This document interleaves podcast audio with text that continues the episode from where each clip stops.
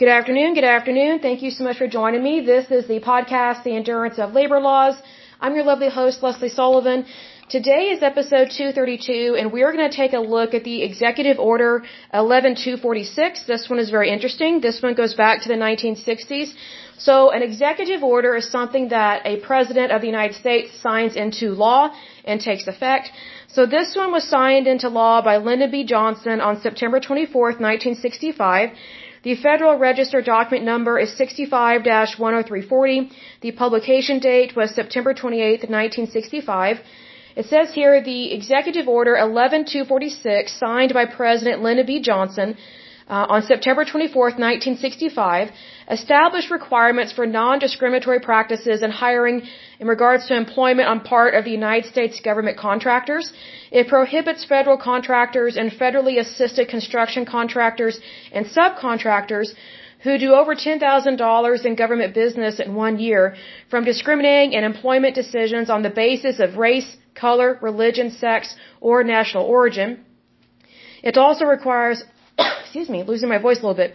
It also requires contractors to take affirmative action to ensure that applicants are employed and that employees are treated uh, during employment without regard to their race, color, religion, sex, or national origin. Uh, a little bit more information there in regards to background.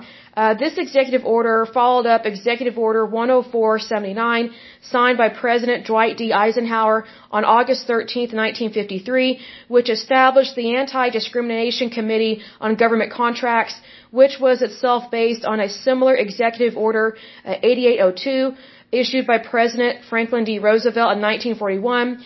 Eisenhower's executive order has been amended and updated um, at least six times uh, by different executive orders, so things do change over time. It differed significantly from the requirements of the Civil Rights Act of 1964, which required organizations only to document their practices once there was a preliminary finding of wrongdoing.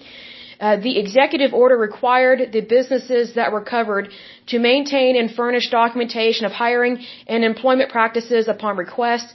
The executive order also required contractors with 51 or more employees and contracts of $50,000 or more to implement affirmative action plans to increase the participation of minorities and women in the workplace if a workplace analysis demonstrates their underrepresentation, meaning that there are fewer minorities and women than would be expected given the numbers of minorities and women qualified to hold the positions available.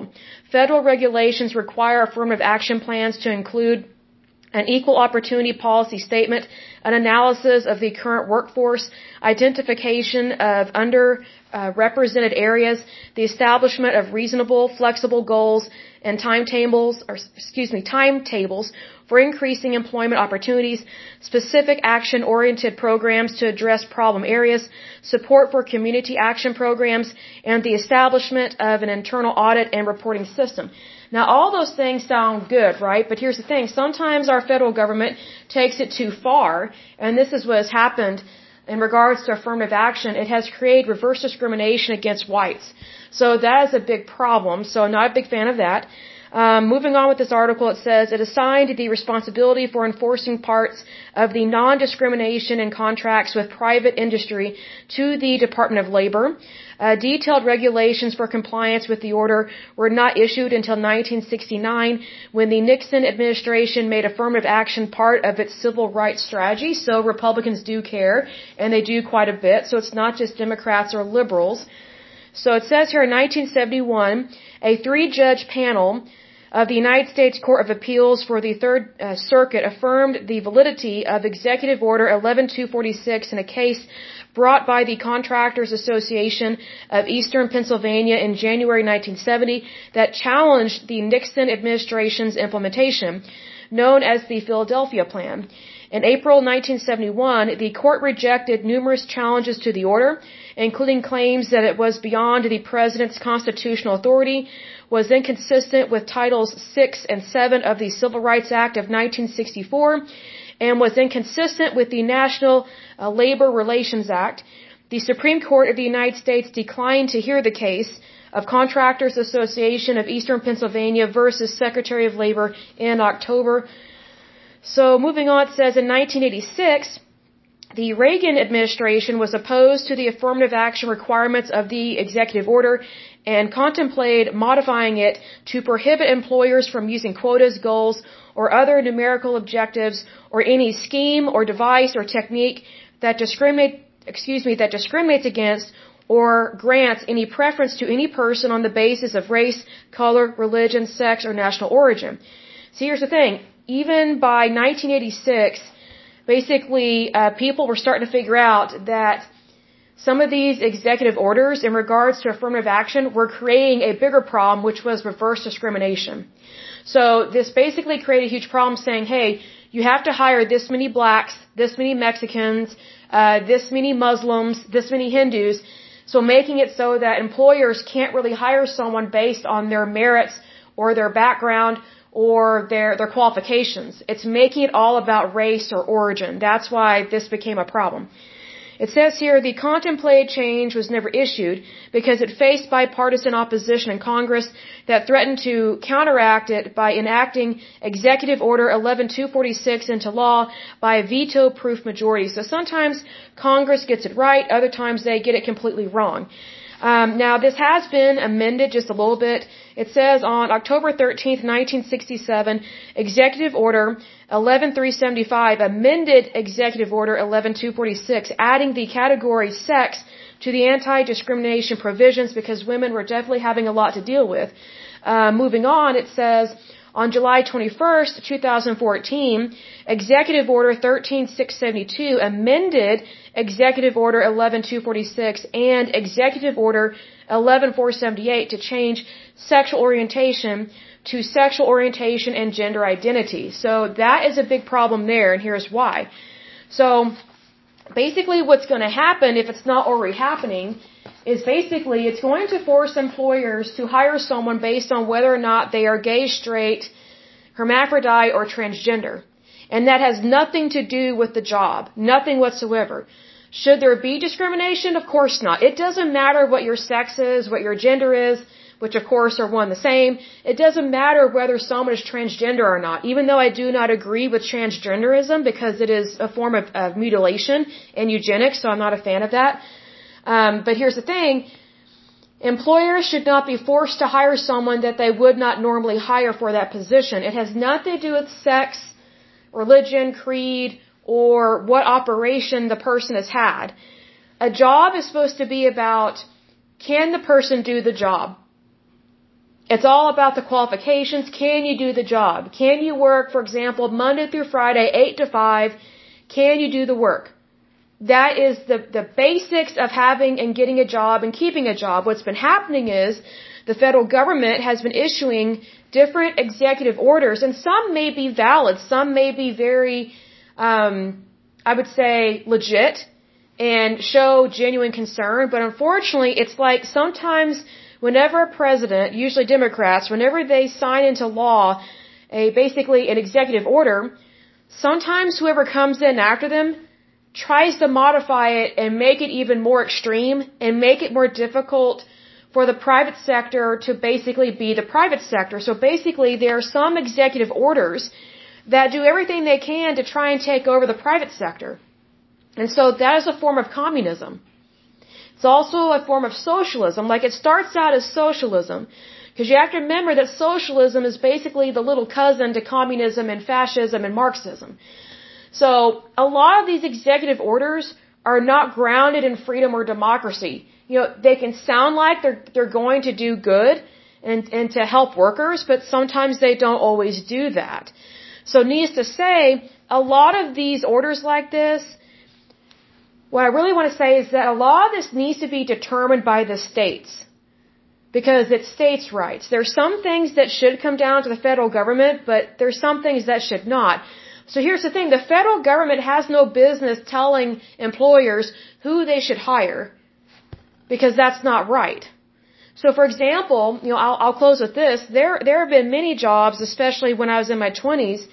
I could tell by the way that I was being interviewed that I was not going to get the job because I wasn't black. I was not a minority. Um, I was not a veteran. Um, I wasn't within a certain demographic. I was a young white woman, which even then I'm not white. I am a mixed race. But I could just tell that the employer was feeling pressure to hire blacks or minorities. And so because of that, I didn't get several jobs. And it was really frustrating because it was reverse discrimination. So it's kind of like, okay, I was discriminated against because of the color of my skin, but yet what about my sex? I'm a female, so does that mean that I should get a job based on my sex? Like I'm, I'm female, I should get the job, not a man? No.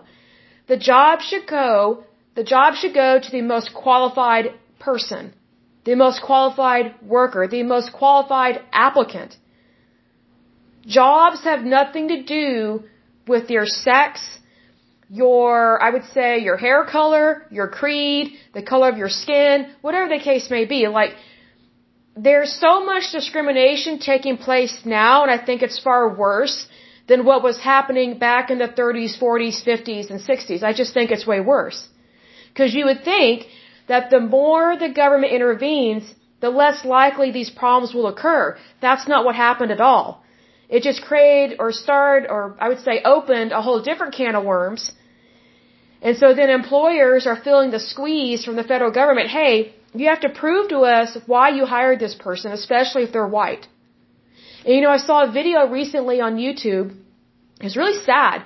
It was just a little clip, but this this this black woman, this young black woman, she's being interviewed. She said that she's a mixed race, so she's half black, half white. But here's the thing, if she fills out a job application and, or, or if she applies to a university, excuse me, if she applies to a university if she says that she's black and white, she will not get preference. But if she says she's black, she will get preference over everybody else, even though she's actually white and black. And so she was on this panel and she was talking to, I guess, this black professor. And here's the thing, they say they're black, but they're really mixed. That's the thing. You know, what's interesting is that I've noticed that people that are, that are a mixed race of black and white, they never say they're white. They identify with being black. So it's like, okay, are you just completely excluding your white heritage, your white ancestry? So that just kind of takes me aback that there are so many mixed races that if they if they have any kind of black in them, African American or Nigerian or Kenyan or Jamaican, you know, whatever the case may be, if they have any kind of blackness in them, everything else gets thrown out the window when it comes to how they identify themselves. Like even if they do have like Dutch Irish in their bloodline, they just completely throw that out the window because they identify as being black because that's supposedly politically correct and it's not. If anything, it is completely wrong. See, this is why this is why whenever you you, you pass laws and regu, uh, sorry regulations based on what someone identifies with, is such bull. Because, like for example, you know, I I am a a human being, but I could identify w- with a puma, you know, a cat. But does that make me a puma or a cat or a leopard? No, just because I identify, which I really don't, but I'm just saying, like, for example, if I identify with a leopard, or a puma, that doesn't make me a cat. That doesn't mean that I can go live in the wild and have a litter of kittens out there. Like just because someone identifies with something doesn't mean it's factual. It doesn't mean it's true. It doesn't mean it is legit. And it doesn't mean that it is valid. So that's where these executive orders are getting way off track in that they're not focusing on the rule of law. They're focusing on what people just happen to identify with. Like, for example, transgender men. If they wake up and think, oh, well, I'm a woman today, so I'm going to use female bathrooms and I'm going to, you know, use or, or, you know, change clothes or whatever or shop in female department stores and use the female fitting rooms. That is weird.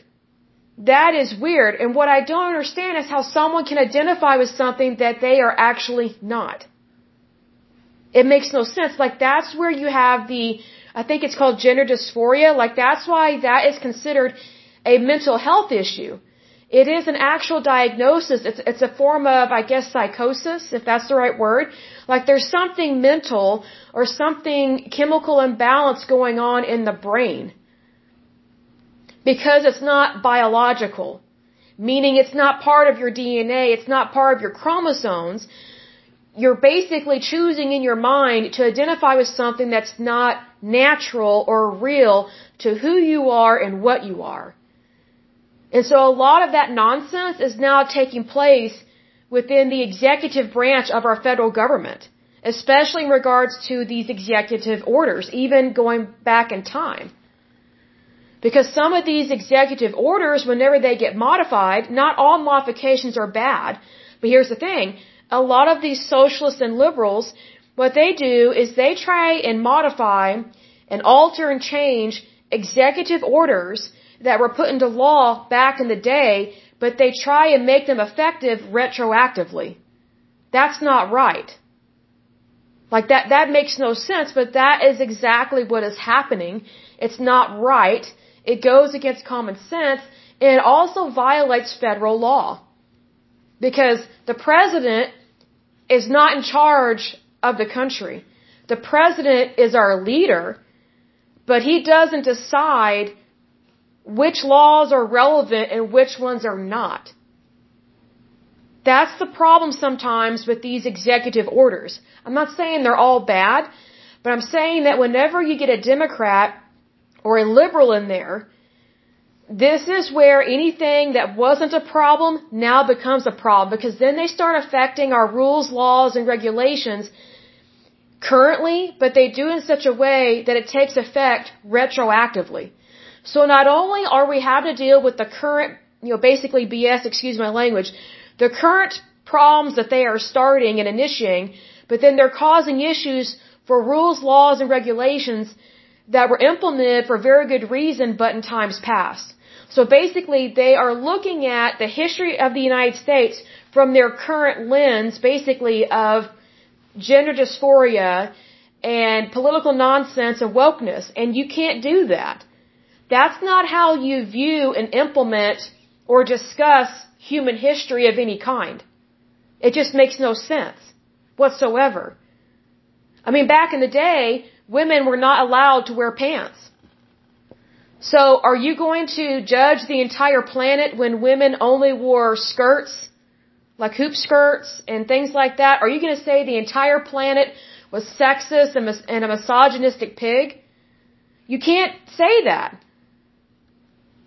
First of all, it, it wasn't considered socially acceptable for women to dress like men hundreds of years ago. It just was. And here's another thing. Women did not have occupations that you would need to wear pants, like slacks or something. Like there was a clear distinction, whether that's right or wrong, between men and women and their and their industries back then, and what they did for a living. So here's the thing: like you know, you can't take our current crazy lens of wokeness that's taking place in our country of the United States and apply it to everything. Like, if anything, I wish women would go back to wearing dresses and skirts because I think women should be feminine. I think people behave better and people knew who they were as a human being when they when there were clear distinctions between men and women and there wasn't this gray area there wasn't all this sexual confusion. There wasn't all this transgenderism. There wasn't all this craziness in regards to sexuality. There were clear distinctions. And you know what? That created and helped implement a normal society. Because here's the thing, the majority of the planet is either male or female, and the majority of the planet is heterosexual. So why are we trying to implement things that only satisfies the few. Here's the thing, the majority wins most of the time. So why are we trying to brainwash our societies into thinking that this gray area and the woke culture and transgenderism is the right way to live when it's not? So here's the thing, executive orders are very important. I think they're really good but it really matters who you elect to public office. That's why we need to have Republicans be president for a good while. I would say for at least 150 years. See, because here's the thing. It takes a while to clean up the messes of whatever Democrats or socialists do to our country. Just look at what's happened with our currency. Gas prices, oil prices, inflation, the, the housing market, you know, people trying to find good paying jobs, you know, and then people trying to find a way to pay their utility bills. I mean, just look at everything that we deal with on a daily basis, like just the facts. Basically, like what Barney Fife would say, just the facts, ma'am, just the facts. Look at the facts. Do you really think Democrats or socialists know how to run anything? Just look at what Trudeau is doing to Canada. He's horrible. He's awful. But here's the thing. Can, you know, Canadians, a lot of them are stupid. They complain about what's going on in their country, but yet they stupidly keep electing Trudeau. They, they, they keep him in power. I think his dad was a whole lot better than him because Trudeau's a moron and an idiot. He's just a playboy. I mean, mind you, I'm not a fan of everything his dad did because his dad was a socialist, but his dad understood public policy a whole lot better than Trudeau. Trudeau was weak-minded, incompetent, and a moron. His dad was not weak and competent, and his dad was not a moron. His dad was very intelligent, very smart. I don't agree with him being a socialist in some of his views, but I don't think his dad would be proud of him. I just don't. I don't think his dad you know, would be proud of what all Trudeau has been doing in Canada and has been messing up their economy, has been creating a woke culture that we have never seen before on the face of this earth. And yet he is the leader of a country. It just makes no sense. So here's the thing. Altering and making our executive orders, make, making them more woke, is basically what Trudeau is doing in Canada. So basically, don't do anything that Trudeau does, because he's an idiot. Like, we should not be taking any advice from him whatsoever, except look at what he does to mess things up and go, okay, that's definitely what, what we should not do. Basically, pull a George Costanza, do the opposite of everything that Trudeau is doing. Like right now in Canada, Trudeau and his goons, they're trying to pass what's called a triple carbon tax on the entire country of Canada. So imagine your electric bill being times by three. So for example, if your utility bill is $300, it would cost $900 because you're being punished for heating or cooling your house. You're punished for using your ovens. You're punished for using your washer and your dryer. You're punished for having a refrigerator. You're punished for having a microwave. Now, does any of that make sense? No. But that is exactly what Democrats, what socialists, what fascists, that's what they do. They say, oh, we care more about the planet than we do people. People are part of the planet because the planet is for people. God made the entire, the entire solar system and the universe and our planet specifically for the human race. So for some idiot like Trudeau to say, oh, we need to take care of the planet but punish people, that makes no sense. Because if you actually care about the planet, then you're not going to punish people. You're not going to make it difficult or even more difficult for people to stay alive and to feed themselves or to have access to food, water, and shelter for themselves and their families. But that is exactly what he's doing. And that is exactly what Biden and his administration, his goons are doing in regards to the policies that they are trying to implement and enforce on the American people. And one of the ways they are doing that is with executive orders. That's why you have to have Republicans in office. Are Republicans perfect? No, but, but they don't create a hellhole like what's going on now. No human being is perfect on the face of this earth. There was only one and his name was Jesus Christ. So here's the thing. Just because there are no perfect people on the face of this earth, that doesn't mean you throw in the towel and do all this crazy stuff. Every single one of us has a responsibility to be holy, to be good, to be true, to be more, you know, to practice and to implement morals and values within all of our given societies. All of us is called to holiness and to be Christ-like.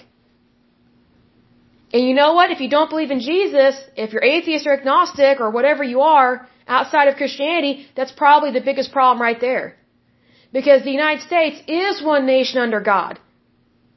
We are not one nation under federal government.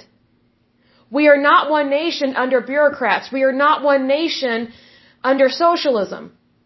We are not one nation under communism. We are not one nation under fascism. But whenever you get these Democrats in office, that is exactly basically what you are electing them to do and what you are paying them to do. Because they are collecting a salary. So you're paying them with your tax dollars to really mess up your country. Now, does that make sense to do that? No. So I strongly encourage you, if you live within the United States, vote Republican.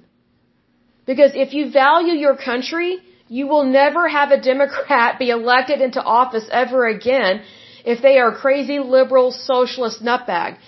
Moderates that are Democrats, I'm cool with, but they are few and far between, and they've been silenced by these crazy liberals. It's just nuts. And also, moderate Democrats, they have been silenced by Hollywood. They have been silenced by elitists. Is that the American way? No. Not at all. Democrats used to be normal. They're not normal anymore. So going forward, I would say for at least the next 150 years, because there's a lot to clean up and fix in regards to the messes here in the United States, we need Republicans in office. We need to focus on our country, not on politics. Not on stupid policies that hinder our country. We need to focus on what is good for America because when you focus on what is good for America, then you are way less likely to screw it up. That doesn't mean it will be perfect, but it will be far better than what is going on right now. Far better. Just ask parents that are having to deal with critical race theory just ask parents that are having to deal with school boards that are trying to teach their grade schoolers how to put on a condom and how to have sex. Just ask parents that are having to deal with school boards that, that are trying to sexually confuse their children. It's, it's ridiculous. It's horrible. That is what the Democrats have become. They are sexualizing minors. That is against federal and state law. Just ask any attorney or any police officer, is it legal to sexualize a minor? No, it is not. But that is what the liberal left and Democrats are doing. So until they get it together and they become good Christian people, we should never elect Democrats into office. Like I said, not at least for 150 years. Because you just can't trust them. They say they care about people, but when it comes down to it, they really don't. So, needless to say, this is why we need a Republican president who doesn't put up with this muck. We really need a good, strong Repub- uh, Republican president, and we need them as soon as possible with every election. But I will go ahead and end this podcast. But as usual, until next time, I pray that you're happy, healthy, and whole, that you have a wonderful day and a wonderful week. Thank you so much. God bless and bye bye. Oh, and go to church. It's important. Very important. Go to church. Pray about all these things. Cast all your cares unto the Lord. And just watch your Heavenly Father bless you, perform miracles, and help you every day of your life. In Jesus' mighty name, I pray amen. God bless and bye bye.